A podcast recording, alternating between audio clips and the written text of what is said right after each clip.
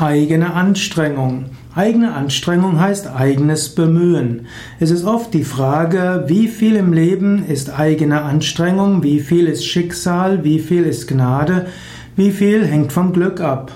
Aber in einer gewisser Weise kann man sagen, was du erlebst, ist eine Mischung aus allem. Vom Karma-Standpunkt aus ist das, was du jetzt erfährst, eine Mischung aus Lernaufgaben, die allein dadurch kommen, dass du Mensch bist und dass du ein Lernprogramm zu absolvieren hast und eigene Anstrengung, was du jetzt unternimmst und letztlich karmische Lektionen, die kommen durch deine vorigen Handlungen. Wenn du Karma beeinflussen willst, dann ist die eigene Anstrengung von besonderer Wichtigkeit.